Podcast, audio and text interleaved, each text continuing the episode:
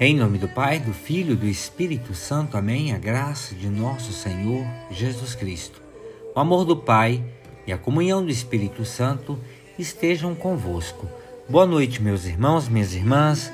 Espero encontrá-los bem e animados. Meus irmãos e irmãs, eu quero oferecer para vocês hoje é, as leituras que compõem a liturgia desse domingo. A primeira leitura é do livro de Sabedorias, Sabedoria, capítulo 1. A gente vai ler do capítulo 1, versículo 13, 14 e 15. Aí a gente vai para o capítulo 2 e leremos do capítulo 2 os versículos 23 e 24. A segunda leitura é a segunda carta de São Paulo aos Coríntios, capítulo 8, Aí, desse capítulo 8, a gente lê o versículo 7, vai para o versículo 9, vai para o versículo 13, aí lê o 13, o 14 e o 15.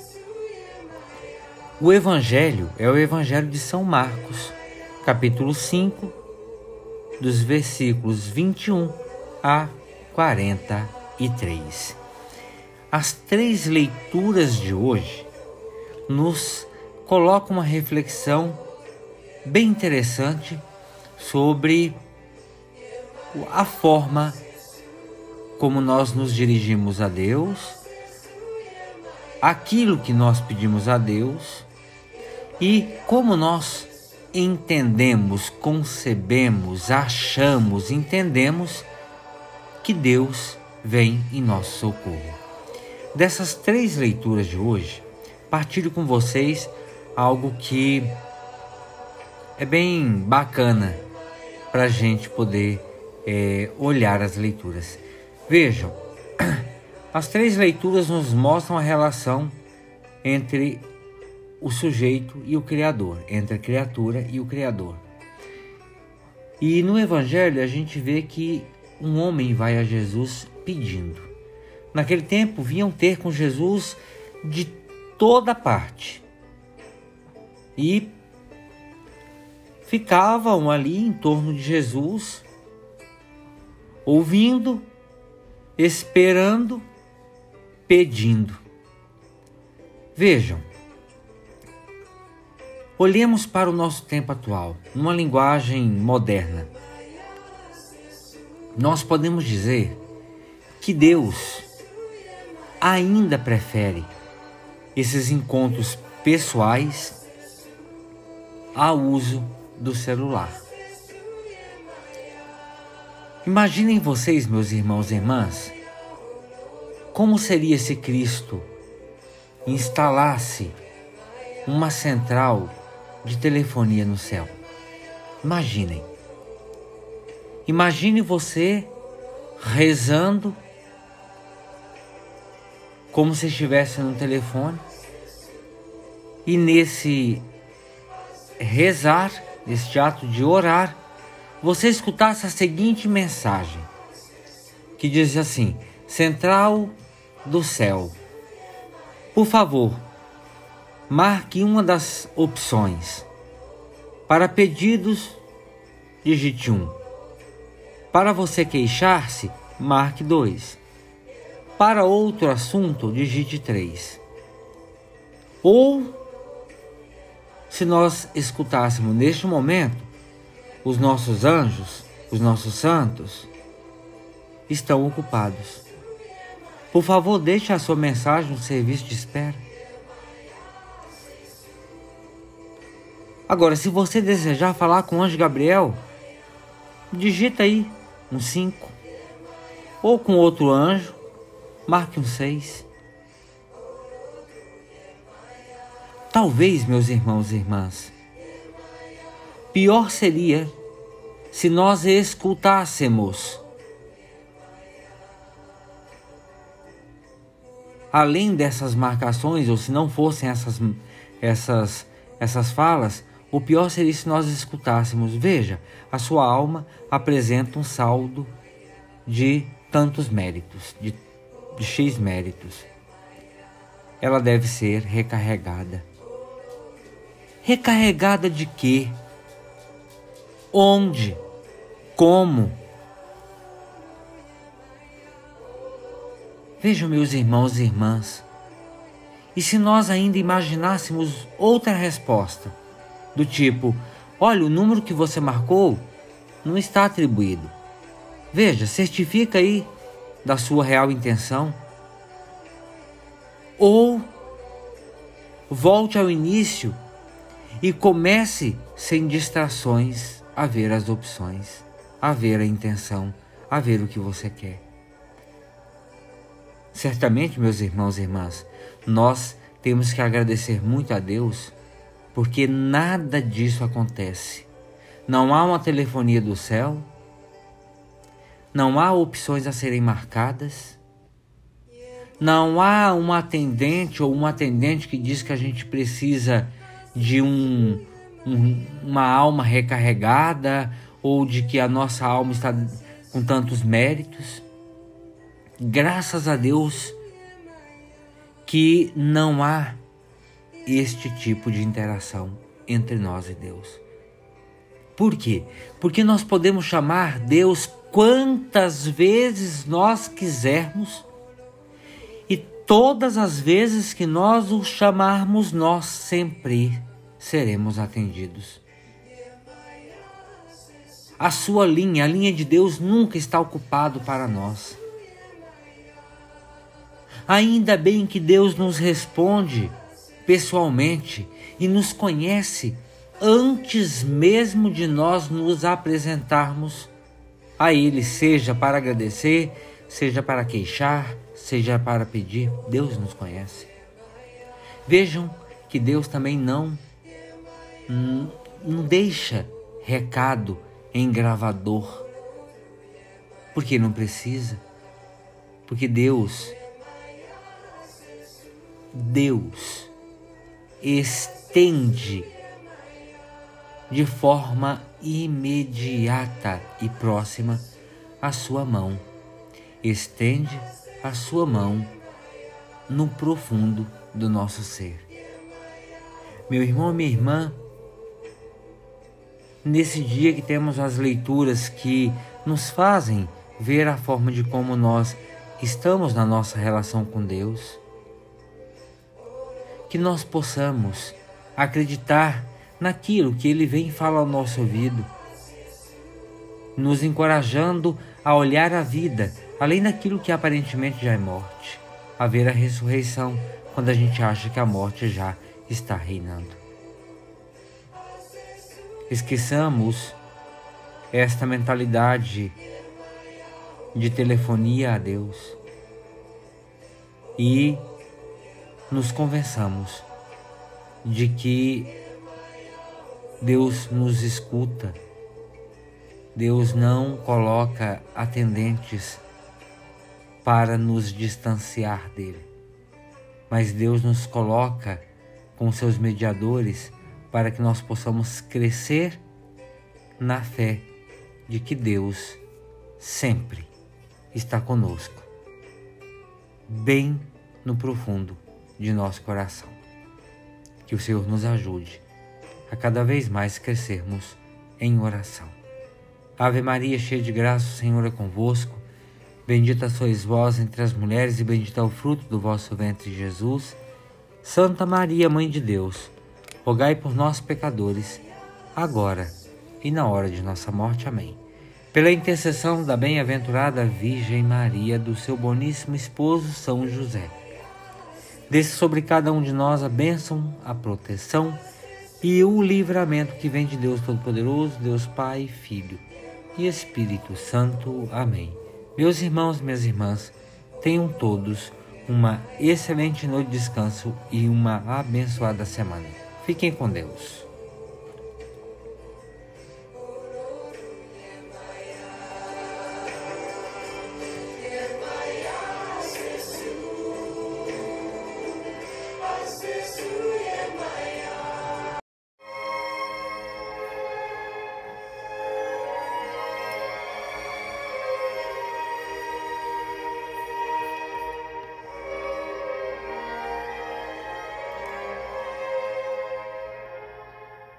Em nome do Pai, do Filho e do Espírito Santo. Amém.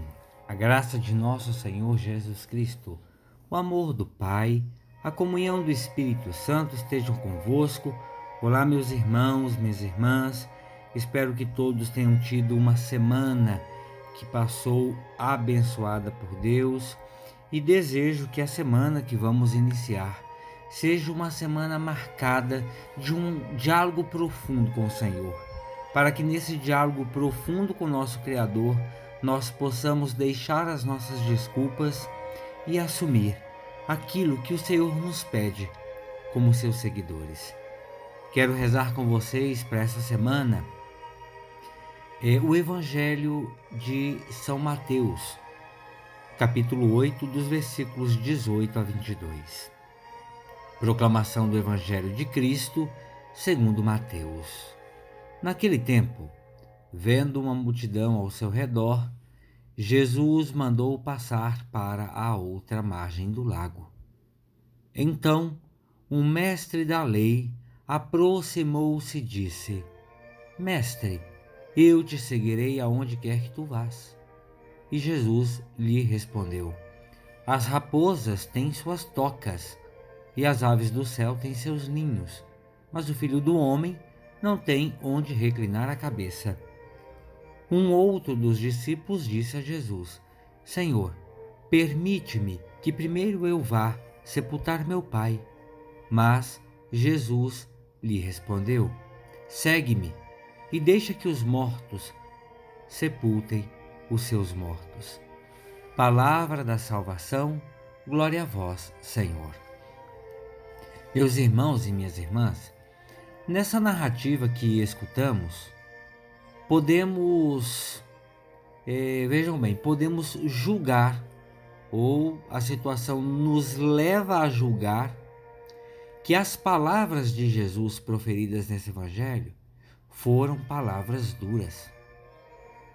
Mas cada um de nós, vejam, sob a luz do Espírito Santo, precisamos transcender, ultrapassar o que pensamos, para que nós sintamos em nosso interior o significado das palavras de Jesus e dessa forma possamos viver de forma concreta o Evangelho de Jesus Cristo em nossa vida. Meus irmãos e minhas irmãs, dois importantes ensinamentos nós podemos retirar para o nosso crescimento dessa narrativa que ouvimos. Primeiro deles, veja, é: o filho do homem não tem onde deitar a cabeça. Seguir Jesus Cristo exige que tenhamos em nosso coração e mente que nós não seremos recompensados pelo seguimento de forma material ou financeira. O fato é de que nós trabalharemos para que pelo nosso trabalho, pelo suor do nosso trabalho, nós tenhamos o pão cotidiano. E o Senhor nos dá e nos dará as forças necessárias para que esse trabalho que nos oferece pão possa acontecer. É o Senhor que é a força. Seguir Jesus não nos torna mais ou menos pobres e despojados, uma vez que o testemunho deixado por Cristo nos dá a garantia de que a grande riqueza na pobreza e no despojamento está, veja, a verdadeira riqueza na pobreza e no, no despojamento está garantido por Deus. Seremos ricos quando nós olharmos para Deus e vermos que Deus é que nos garante, por seu amor, aquilo que nós precisamos. Pobreza e despojamento não são aqui umas são categorias sociológicas, mas categorias que nos colocam em sintonia com o dom que Deus nos dá. O que é que Deus nos garante? nos garante o que nós necessitamos. Em Mateus 8,20 diz que as raposas têm suas tocas, as aves do céu têm seus ninhos, mas o filho do homem não tem onde reclinar a cabeça.